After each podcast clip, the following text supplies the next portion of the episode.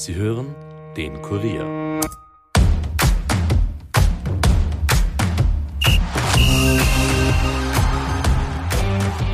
Während in der Bundesliga Sturm Graz weiter darauf hofft, Serienmeister Salzburg zu stürzen, gibt es eine Liga darunter schon seit Monaten einen Dreikampf. St. Pölten führt nur knapp vor Blau-Weiß Linz und dem GRK und träumt von der Bundesliga-Rückkehr. In dieser Episode wollen wir den Verein von innen und außen beleuchten. Ich habe dazu mit dem St. Pöltener Sportgeschäftsführer Jan Schlaudraff sowie dem Kollegen Alexander Huber gesprochen. Mein Name ist Steffen Berndl und ihr hört die Kurier Nachspielzeit.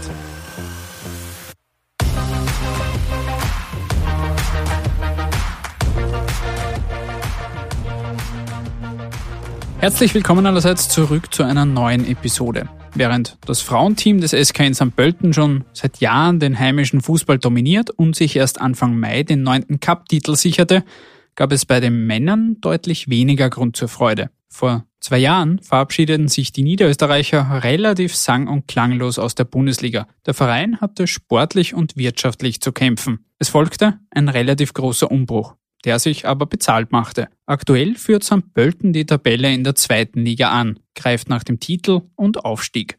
Aber ist man in St. Pölten überhaupt schon wieder für die Bundesliga gerüstet? Und warum herrscht im Stadion, trotz Titelambitionen, teilweise eine derart schlechte Stimmung? Das und mehr beantwortete mir der Geschäftsführer Sport Jan Schlaudraff, mit dem ich am Dienstagvormittag gesprochen habe.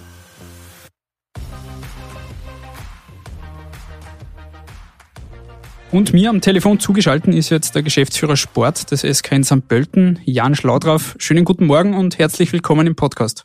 Schönen guten Morgen, hallo. Zum Einstieg gleich mal die Frage, St. Pölten steckt mitten im Titelkampf. Am Freitag wartet jetzt das so wichtige Duell mit Blau-Weiß Linz, Erster gegen Zweiter. Wie groß ist bei Ihnen derzeit die Anspannung und Nervosität? Ja, ich, ich würde es eher als Vorfreude bezeichnen. Ich glaube, ähm, wir haben uns diese Position erarbeitet. Die Mannschaft das Trainerteam und der gesamte Staff haben in dieser Saison wirklich ähm, bisher Außergewöhnliches geleistet. Wenn man bedenkt, dass es für uns eigentlich das Entwicklungsjahr ist mit vielen äh, jungen Spielern, dass wir vor der Saison ganz ordentlichen Batzen an Budget einsparen mussten und so weiter, war nicht damit zu rechnen, dass wir uns äh, so schnell entwickeln und dass die Mannschaft so stabil ist äh, wie in den letzten Monaten. Von daher ist es einfach so, dass wir uns extrem auf den Freitagabend freuen. Es ist eine Riesenherausforderung gegen den Top-Favoriten auf den Titel ähm, zu Hause zu spielen. Und von daher glaube ich, ist natürlich eine gewisse Anspannung da, aber auch ein großer, äh, großer Teil Vorfreude. Hat St. Pölten dann da weniger zu verlieren als Blau-Weiß Linz? Ja, definitiv ja. Also ähm, es ist ja auch ganz klar und auch ganz klar kommuniziert worden von äh, Blau-Weiß Linz, dass für sie äh, dieses Jahr nur ähm, der Aufstieg zählt und ähm, sie äh, haben das klar kommuniziert, haben das klare Ziel. Ich denke, sie haben auch vor der Saison mit äh, Ronny Waldo und Co. da deutliche Zeichen in die Richtung gesetzt. Von daher sind sie der der Favorit auf den Titel seit Anfang der Saison und haben sicherlich den, den größeren Druck am Freitag als wir. Am vergangenen Wochenende hätte man ja gegen Vorwärts Steyr die Chance gehabt, die Tabellenführung etwas auszubauen, hat sich dann mit einem 1 zu 1 begnügen müssen. Da gab es dann von der Tribüne sogar vereinzelt Pfiffe und Unmutsäußerungen. Sie haben da relativ klare Worte gefunden danach und haben gemeint, dass alle, die die Mannschaft nicht unterstützen wollen, doch zu Hause bleiben sollen. Wie erklären Sie sich das, dass das St. Pöltener Publikum teilweise trotz Tabellenführung trotz äh, Titelambitionen derzeit teilweise so schlechte Stimmung im Stadion auch herrscht?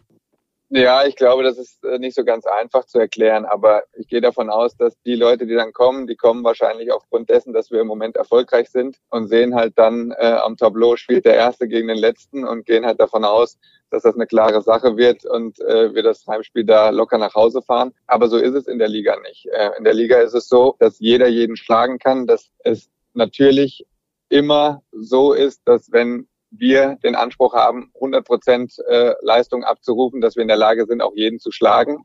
Aber es ist auch so, dass die anderen Mannschaften, wenn sie auf 100 Prozent laufen, ähm, jeden schlagen können. Und Steyr hat das am äh, Sonntag sehr, sehr gut gemacht gegen uns. Wir haben erste Halbzeit sehr gut gespielt, zweite Halbzeit äh, dann nicht mehr so.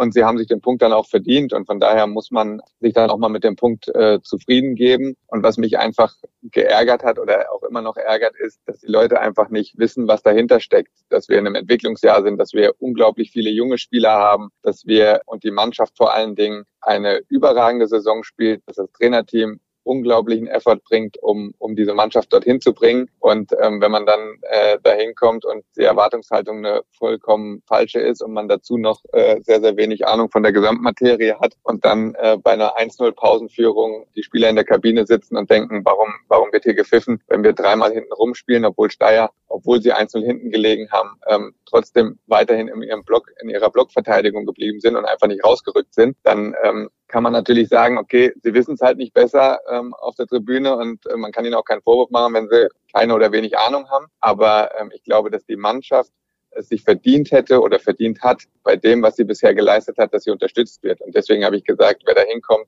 um zu mosern oder denkt, dass wir hier irgendjemanden 4-0 aus dem Stadion schießen, das ist A, eine falsche Erwartungshaltung und B, wenn man nicht kommt, um die Mannschaft zu unterstützen, dann äh, soll man lieber zu Hause bleiben. Mhm. Wie emotional würden Sie generell sagen, sind Sie, wenn es um Fußball geht und inwiefern hat sich das auch seit jetzt Ihrer Zeit auf dem Fußballplatz als Aktiver verändert? Ja, es ist eine andere Anspannung. Wenn man äh, selber spielt, dann hat man das Gefühl, man kann natürlich auf dem Platz aktiv noch mehr beeinflussen. Das ist jetzt äh, nicht mehr so, aber ich habe das ja jetzt schon fast zehn Jahre, dass ich aktiv auf dem Platz nichts mehr beeinflussen kann. Von daher ähm, ist es eine andere Art von Anspannung. Man versucht eigentlich seinen Job äh, bestmöglich zu erledigen, dann bis zum Spiel. Man versucht den Kader bestmöglich zusammenzustellen. Man versucht alles unter der Woche zu tun und die Jungs so zu unterstützen, damit sie am Wochenende bestmöglich performen können. Und dann ist man am Wochenende ein Stück weit darauf angewiesen, was die Jungs dann abliefern. Und diese Saison liefern die Jungs konstant wirklich Top-Leistungen ab am oberen Limit. Und das ist nicht äh, hoch genug zu bewerten, was sie ähm, in diesem Jahr äh, hier leisten. Und deswegen glaube ich schon, dass ich relativ kontrolliert bin an, an der Seitenlinie und das auch äh, relativ gut im Griff habe. Aber am Sonntag war es einfach so, dass ich extrem enttäuscht war und sauer war, aber für die Mannschaft. Also es geht da nicht um mich, ob da welche pfeifen oder nicht. Um, um Gottes Willen ist alles okay. Aber es geht mir um die Mannschaft. Und äh, die Mannschaft hat das 0,0 äh, verdient, weil sie Unglaubliches leistet in dieser Saison. Und auch das ganze Trainerteam und das Staff-Team und alle drumherum, die jeden Tag alles dafür tun, um erfolgreich zu sein. Und deswegen bin ich davon überzeugt, dass wenn wir diesen Weg so weitergehen, dass der Erfolg sich auch früher oder später einstellen wird, egal ob in dieser, in der nächsten oder in zwei Jahren. Aber deswegen war ich so enttäuscht, weil ich finde, dass die Mannschaft das nicht verdient hat, dann solche ähm, ja, Unmutbekundungen zu bekommen nach so einem Spiel. Jetzt ist St. Pölten in der Pole Position und hat es in der eigenen Hand, den, den Aufstieg und den Titel zu schaffen. Was spricht Ihrer Ansicht nach dafür, dass das dann auch tatsächlich gelingt und in vier Runden dann am Ende der Saison St. Pölten ganz oben steht? Ja, das ist schwierig, schwierig zu beantworten, was dafür spricht. Ich sage, in dieser Liga ist an jedem Spieltag alles möglich. Und wir haben gezeigt, dass wenn wir auf 100 Prozent performen, wenn ein gewisses Spielglück dazukommt, wenn auch gewisse Entscheidungen, von denen man auch immer mal hier und da abhängig ist, wenn das alles passt, dann sind wir in der Lage, an jedem Spieltag jeden zu schlagen. Aber man hat auch gesehen, dass ähm, wenn die anderen auf 100 Prozent kommen und wir kommen nicht an unsere Topleistung, wenn dann hier und da ähm, das ein oder andere nicht in unsere Richtung läuft, dass man gegen jeden auch verlieren kann. Und deswegen ähm, eine, eine Prognose abzugeben in, in diesem äh, Meisterschaftskampf ist, äh, ist extrem schwierig. Wie gesagt, es ist und bleibt äh, Blau-Weiß der, der große Favorit. Man darf den GAK auch nicht vergessen, die auch konstant punkten, die auch äh, im Moment dieses Momentum haben. Wenn ich das Spiel in Liefering sehe, wo sie sicher erste Halbzeit nicht die bessere Mannschaft waren und dann trotzdem da hinten raus souverän ähm, gewinnen. Deswegen, ähm, es ist ein Dreikampf oben und der wird es wahrscheinlich auch bis am Ende bleiben. Und dann entscheiden am Ende des Tages Kleinigkeiten darüber, wie die Saison ausgeht. Sie sind vor knapp eineinhalb Jahren nach St. Pölten gekommen. Was hat sich seitdem getan und verändert in St. Pölten? Was waren so die wichtigsten Stellschrauben auch, an denen gedreht wurde? Ja, ich glaube, dass uns die Kontinuität gut tut. Ne? Ähm, natürlich mussten wir unsere finanziellen Probleme in den Griff bekommen. Dass das nicht ohne unseren Kooperationspartner aus Wolfsburg äh, möglich gewesen wäre, ist auch jedem klar. Aber wir haben Kontinuität auf der, auf der Trainerposition. Wir gehen alle äh, in eine Richtung. Jeder weiß, was gespielt werden soll. Jeder kennt die Philosophie. Jeder weiß und kennt den Fußball, den wir spielen wollen. Die Mechanismen greifen ähm, immer besser. Die Trainer machen hervorragende Arbeit und haben sehr, sehr großen Anteil daran mit ihrem gesamten Team. Das muss man auch mal erwähnen. Egal ob äh, Torwarttrainer, Fitnesstrainer, Physio, Zeugwart und so weiter. Alle ziehen da an einem Strang. Alle geben wirklich jeden Tag Vollgas und geben alles für diesen Verein. Und das ist das Besondere. Und deswegen glaube ich auch, dass wir uns in relativ kurzer Zeit so gut entwickelt haben, weil man darf nicht bedenken, ich bin jetzt offiziell seit 1.1. letzten Jahres dabei. Und das erste Mal war ich da im September und da waren wir habe ich das erste Spiel, was ich gesehen habe, war das 0-3 zu Hause gegen Dornbirn.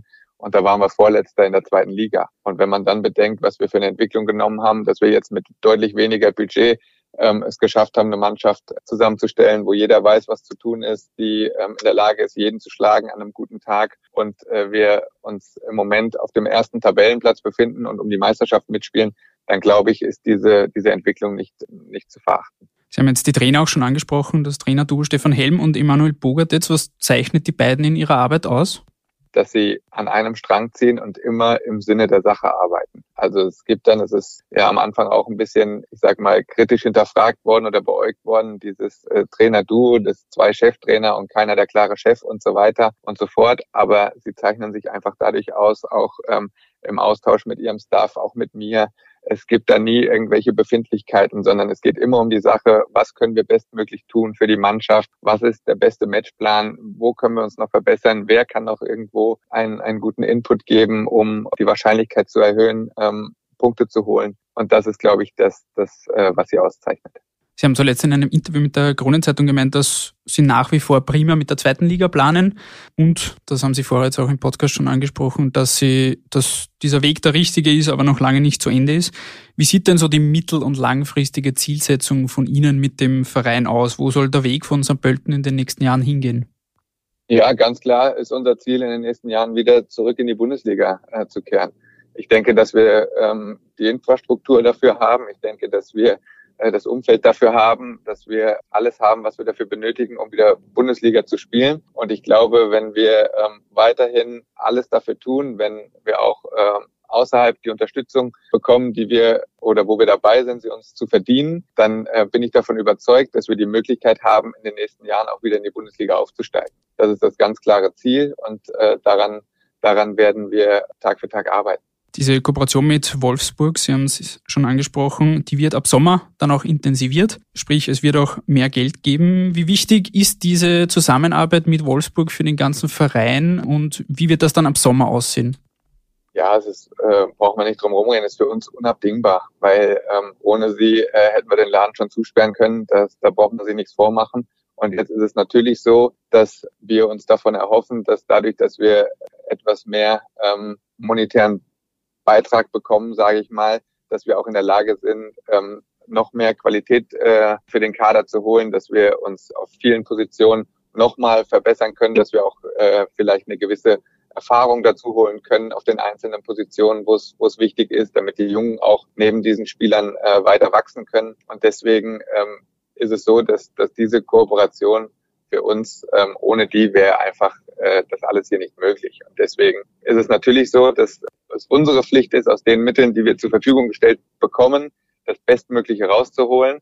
Und natürlich ist es auch so, dass äh, der Gap zwischen zweiter Liga Österreich und Bundesliga in Deutschland ähm, so groß ist, dass wir natürlich versuchen wollen, diesen immer mehr zu schließen, um dann auch immer interessanter zu sein, nicht nur für Spieler aus Wolfsburg, sondern auch für andere ähm, Bundesligamannschaften oder äh, ausländische Mannschaften, die wissen, da wird super Arbeit geleistet, da kann man äh, bedenkenlos einen, einen Spieler hinschicken, der entwickelt sich da super und hat dann vielleicht bei, bei uns die Möglichkeit, wieder, wieder in einer, in einer Top-Liga international äh, erste Bundesliga zu spielen. Eine weitere Veränderung im Sommer wird sein, dass Tino Wavra, der aktuelle Sportdirektor von Blau-Weiß Linz, zu St. Pölten stößt. Können Sie schon verraten, welche Rolle er beim Verein genau übernehmen wird und wie die Aufgabenteilung da aussehen wird? Also ich möchte da nicht so viel zu sagen, aus Respekt auch Blau-Weiß-Linz gegenüber, weil der Tino noch da beschäftigt ist. Fakt ist, dass wir uns äh, sehr darauf freuen, dass er sich für unseren Weg äh, entschieden hat und äh, wir ab Sommer dann ganz eng zusammen alle Aufgaben angehen werden im sportlichen Bereich. Und alles Weitere ähm, können wir besprechen, sobald Tino seinen ersten Tag bei uns angefangen hat. Alles klar. Letzte Frage noch. Es wie Sie auch schon angesprochen haben, es war eigentlich nicht das Hauptziel, dass man heuer schon den Aufstieg schafft. Sprich, Blau-Weiß Linz, die wollen das unbedingt, die sind der Favorit. Sollte man jetzt diesen Aufstieg dennoch schaffen, ist St. Pölten schon wieder gerüstet für die Bundesliga im Moment? Definitiv ja.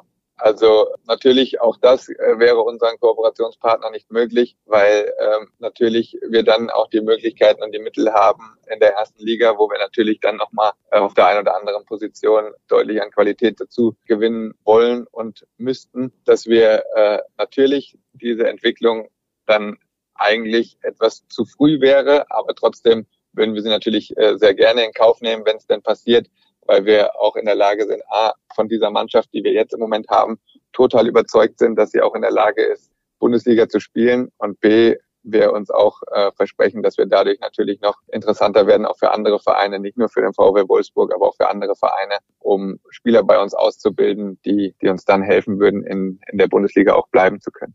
Es ist ja aktuell in der Bundesliga kein Verein aus Niederösterreich mit dabei. Inwiefern spüren Sie auch im Umfeld, dass da doch eine große Hoffnung wieder da ist, dass auch Niederösterreich wieder vertreten ist in der Bundesliga?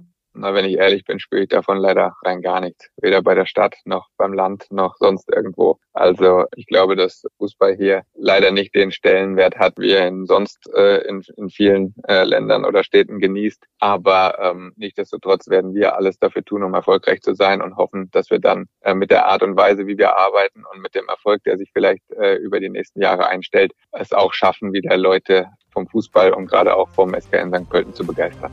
Ein schönes Schlusswort. Lieber Herr Schlaudraff, vielen Dank für die Zeit und das Gespräch. Danke auch. Schönen Tag noch.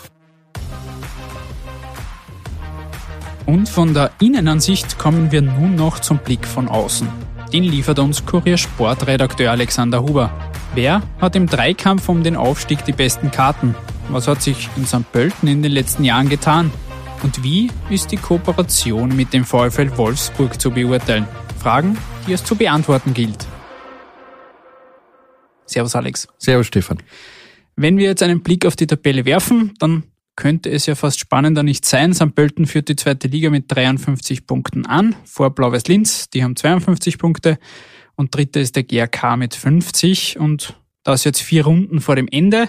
Und jetzt am Freitag wartet das direkte Duell Erster gegen Zweiter. Wer hat in diesem Dreikampf zwischen diesen drei Teams deiner Meinung nach die besten Karten?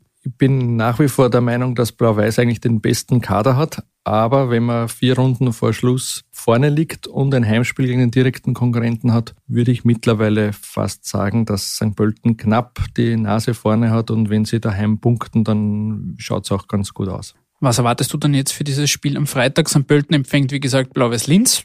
Der GRK ist beim FAC gefordert, könnte aber theoretisch in diesem Zweikampf an der Spitze zum lachenden Dritten werden, oder?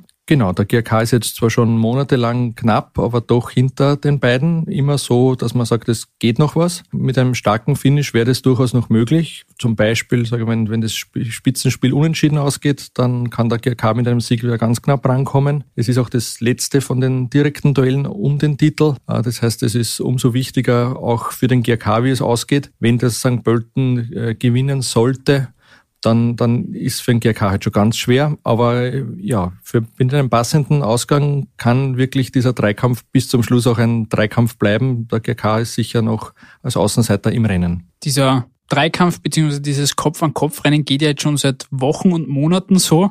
War ja schon in der Winterpause der Fall, dass diese drei Teams sehr eng beieinander waren. Hast du damit gerechnet, dass das bis zum Schluss eigentlich so spannend bleibt oder hättest du damit gerechnet, dass da eher sich eines dieser Teams ein bisschen absetzen wird? Also wenn sich einer absetzen hätte können, hätte ich auf, auf Blau-Weiß getippt, äh, weil die schon, glaube ich, äh, die, die meisten Möglichkeiten sportlich im Kader haben. Und St. Pölten eigentlich ja laut Eigendefinition ein bisschen in der Findungsphase ist und die dann erst nächste Saison so richtig angreifen wollen. Aber man sieht das auch in der Historie der zweiten Liga, ähm, so mit den klassischen Titelkandidaten. Das ist nicht immer so, dass es dann auch so kommt. Ich erinnere mich, Blau-Weiß hat ja einmal auf den Aufstieg äh, verzichtet als Meister, weil das rundherum noch nicht gepasst hat, weil es keinen Stadion gegeben hat. Für diese Saison war alles angerichtet. Im Sommer wird das nette, aber äh, kleine, aber trotzdem sehr schöne neue Stadion eröffnet. Ja, und jetzt äh, wird das eine Zitterei. Also kann man vorstellen, dass man in Linz mit dem GRK als, als starken Konkurrenten gerechnet hat, dass aber St. Pölten da bis zum Schluss mitmischt. Ich glaube, das überrascht auch bei Blau-Weiß einige. Du hast jetzt schon angesprochen, dass St. Pölten noch ein wenig in der Findungsphase eigentlich war. In Linz wird jetzt dann im Sommer auch ein neues Stadion eröffnet. Wer braucht von diesen drei Teams diesen Aufstieg und dieses Geld, das damit dann auch verbunden ist, wer braucht das mehr? Bei St. Pölten ist es so, dass äh, die Kooperation mit Wolfsburg verstärkt wird, dass da auch mehr Geld, vor allem auch über Sponsor VW, kommen wird. Das heißt, ähm, da ist eine gewisse Absicherung da. Bei Blau-Weiß wäre es natürlich emotional ganz wichtig, besonders wenn man ein Stadion eröffnet und es ist dann in der Bundesliga das ähm, ja, das, das macht schon einiges mit einem Verein. Also das wäre das perfekte Timing. Ich glaube fast, dass es der GRK am, am dringendsten benötigen würde. Es ist auch das letzte Jahr, wo der, der Altstar Michael Lindl dabei ist, der hört ja auf. Ähm, man hört jetzt auch nicht so, dass jetzt beim GRK große Geldgeberschlange stehen. So eine zweite Ligasaison, wo man viel gewinnt und dann vielleicht doch nicht aufsteigt, ist teuer. Da kann man dann wahrscheinlich auch nicht nochmal sagen, ja, jetzt das kaufen wir einfach nochmal ein. Also ich glaube, es, für Blau-Weiß wäre es emotional am besten, für den GRK wäre es finanziell am besten. Aber wenn man schon so lange ist wie St. Pölten, dann wollen die das natürlich jetzt mittlerweile auch. Das ist, da gibt es keinen Zweifel mehr, auch wenn es immer wieder betont wird, geplant war es eigentlich so nicht. Aber ähm, natürlich wäre das jetzt eine Enttäuschung, wenn man so knapp dran ist und dann verspielt man es dann doch noch. Mhm. Lass uns etwas genauer auf St. Pölten eingehen. Die sind, wie gesagt, in der Pole Position auf den Titel. Du berichtest schon seit Jahren über den Verein, verfolgst ihn sehr aufmerksam. Vor zwei Jahren ist der Verein abgestiegen aus der Bundesliga, relativ sang- und klanglos ging es damals runter. Gerald Baumgartner musste nach nur sechs Spielen als Trainer gehen. Es haben dann das Duo Stefan Helm und Emanuel Bogartetz übernommen. Was hat sich in diesen zwei Jahren seit diesem Abstieg getan in St. Pölten? Ja, sehr viel. Also jetzt nicht nur die Performance auf dem Rasen, sondern auch abseits davon. Mit Jan Schlaudraff ist ein echter Sportchef gekommen, der auch sein Handwerk versteht. Der Matthias Gebauer hat dieses wirklich jahrelange äh, Missmanagement auf der wirtschaftlichen Seite beendet. Es sind Leute mit, mit, mit sehr großen Datendrang, mit Visionen dazugekommen, wie der, der Paul Schaner für den Nachwuchs. Äh, im, Im Sommer kommt vom direkten Konkurrenten Blau-Weiß der Dino Wavra als, als, als Sportdirektor und Kaderplaner. Auch das, das Trainer-Du hat sich massiv weiterentwickelt. Viele Spieler haben sich weiterentwickelt, äh, was auch in St. Pölten jahrelang so üblich war, dass eigentlich immer nur gemotschert worden ist und dass eine negative Stimmung rund um den Verein herrscht. Das äh, hat sich gedreht. Natürlich, es, es gibt immer wieder was zu bemängeln und, und gerade beim SKN gibt es sehr viele, die glauben, sie wissen es besser.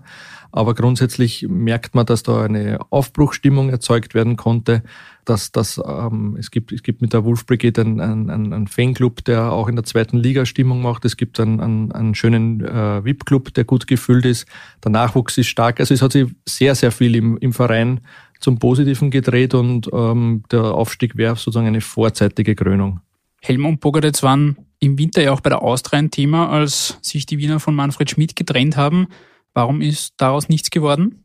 Einerseits, weil sie beide einen Vertrag haben und dieser Vertrag wurde dann auch äh, davor, das hat der, der Jan Schlaudraff erst danach bekannt gegeben, aber das war von ihm geschickt gemacht. Er hat mitbekommen, dass der Jürgen Werner seinen alten Schützling Immanuel Bogartetz und auch den Stefan Helm äh, sehr hoch einschätzt, hat deswegen zu einer Zeit, wie es noch keine Anfrage gegeben hat, den beiden das Vertrauen ausgesprochen, hat den Vertrag verlängert, war damit auch in einer besseren Position, als dann die Anfrage gekommen ist, hat eine ordentliche Ablöse verlangt. Das ist dann, glaube ich, trotzdem nochmal eng geworden. Es hätte durchaus auch sein können. Aber der Jan Schaudraff war dann auch in dieser Position, dass er sagt, wir sind da jetzt gerade mitten im Aufstiegsrennen jetzt so knapp vorm, vorm Frühstart, weil die Austria relativ lang sich mit der Trainersuche beschäftigt, dann doch wieder alles neu zu machen, das würde uns wahrscheinlich auch die Chancen rauben und hat den beiden dann auch, glaube ich, ähm, relativ ehrlich gesagt, dass er das jetzt eigentlich gar nicht unterstützen kann und, und das war für die beiden dann auch in Ordnung. Also die, die haben dann jetzt nicht irgendwie mit Streik gedroht oder so die haben wahrscheinlich auch erinnern können, dass sie in nicht so erfolgreichen Tagen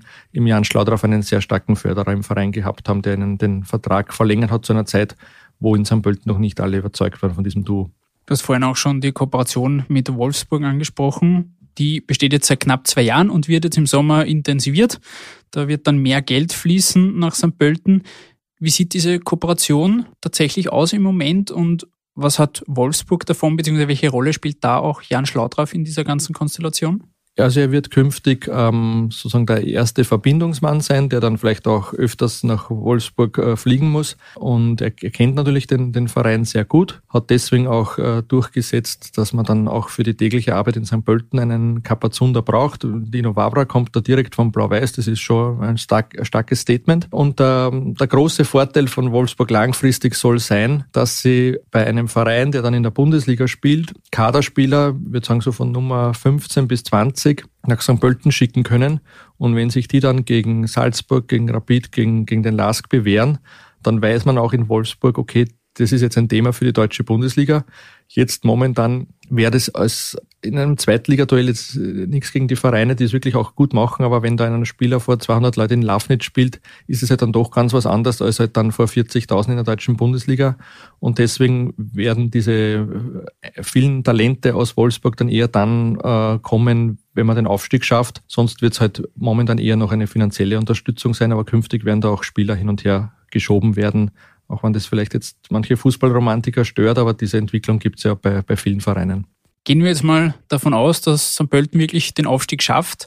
Siehst du den Verein aktuell tatsächlich auch gerüstet für die Bundesliga oder wie groß ist die Gefahr, dass diese Strukturen und dieses Gerüst, das jetzt aufgebaut wurde die letzten zwei Jahre nach dem Abstieg, dass das relativ schnell vielleicht wieder zusammenbrechen könnte? Sie wären wahrscheinlich in einem Jahr besser gerüstet, aber wie wir vorher schon besprochen haben, so geplante Aufstiege sind ganz schwer umzusetzen und deswegen ist das Trainerteam sicher auch dahinter, dass es jetzt funktioniert. Vielleicht kommen dann ja auch schon schneller als gedacht stärkere Spieler aus Wolfsburg und wo sie sich gar keine Sorgen machen müssen. Das ist ein großer Vorteil von St. Pölten, ist ja das rundherum. Also das, das, das Stadion sowieso, ähm, dann so wie der Verein aufgestellt ist, von den, von den Leuten, die arbeiten. Ähm, momentan wird auch der, der, Trainingsplatz äh, auf, auf modernsten Stand wieder gebracht. Das ist dann ähm, im Sommer auch erledigt. Also da muss man nichts investieren, aber man müsste definitiv in den Kader investieren, weil ja dieser Kader ein wesentlich billigerer Zweitligakader ist, als es der letztes Jahr war. Deswegen ist es ja auch bemerkenswert, dass sie so viele Punkte geholt haben. Aber ich glaube, das würde dann zum großen Teil Wolfsburg erledigen, diese Verstärkungen. Wie wichtig wäre dieser Aufstieg von St. Pölten auch für den niederösterreichischen Fußball? Wenn man zu Admira blickt, da läuft's mhm. alles andere als gut. Ja. Wie wichtig wäre es auch, dass da ein Verein aus Niederösterreich wieder in der Bundesliga oben mit dabei ist? Ja, das ist schon an sich ein, ein, ein Trauerspiel, dass das, das Bundesland mit den meisten eingetragenen Fußballvereinen und auch einer gewissen Fußballtradition keinen Verein ganz oben stellt. Ähm, die Admira hat leider wirklich große Probleme bekommen. Nach dem Abstieg bekommen ja, wenn man sich durchschaut, auch der SKN war damals so alle Vereine Probleme, aber so große Probleme, das ist wirklich, ähm, ja, erschreckend. Und deswegen wäre es für Niederösterreich sicher gut, wenn es äh, ganz oben auch wieder was gibt. Vor allem, wenn ja das Stadion eigentlich damals dafür genau für sowas äh, gebaut und eröffnet wurde, dass eben, auch wenn es jetzt vielleicht kein Top-6-Verein ist, aber dass auch dann in der, in der Quali-Gruppe dann auch ein Verein mit, mit, mit schöner Infrastruktur, mit einem gewissen Einzugsgebiet dabei ist. Und dort muss eigentlich St. Pölten auch äh, in den nächsten Jahren wieder hin. Lieber Alex, vielen Dank für deine Einschätzungen. Gerne, danke. Und damit sind wir am Ende dieser Episode angekommen. Wir werden euch natürlich auf Kurier.at über alles informieren, was sich im Titelkampf der zweiten Liga noch so tut. Ansonsten bedanke ich mich auch bei dem Kollegen Dominik Kanzian, der wie immer Ton und Schnitt übernommen hat. Wenn euch diese Episode und der Podcast gefallen, dann lasst es uns unbedingt wissen. Schreibt uns euer Feedback und eure Kritik und lasst uns gerne eine positive Bewertung da. Ansonsten hören wir uns dann wie gewohnt beim nächsten Mal wieder. Bis dahin, macht es gut und ciao.